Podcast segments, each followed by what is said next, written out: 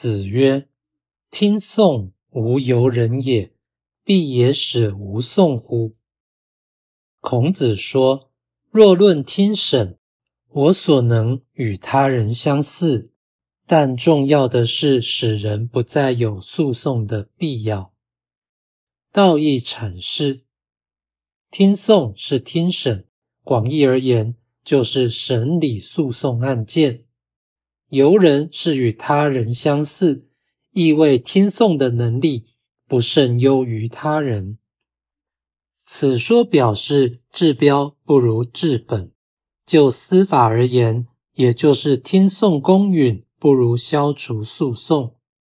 一言之，法治不如人治，有良好的刑罚不如使人不犯罪。想要达成此事，当然要教养人民。然而，孔子对于消灭罪恶绝无乐观的信心。此言仅是论理或者感慨，并非主张无讼的乌托邦。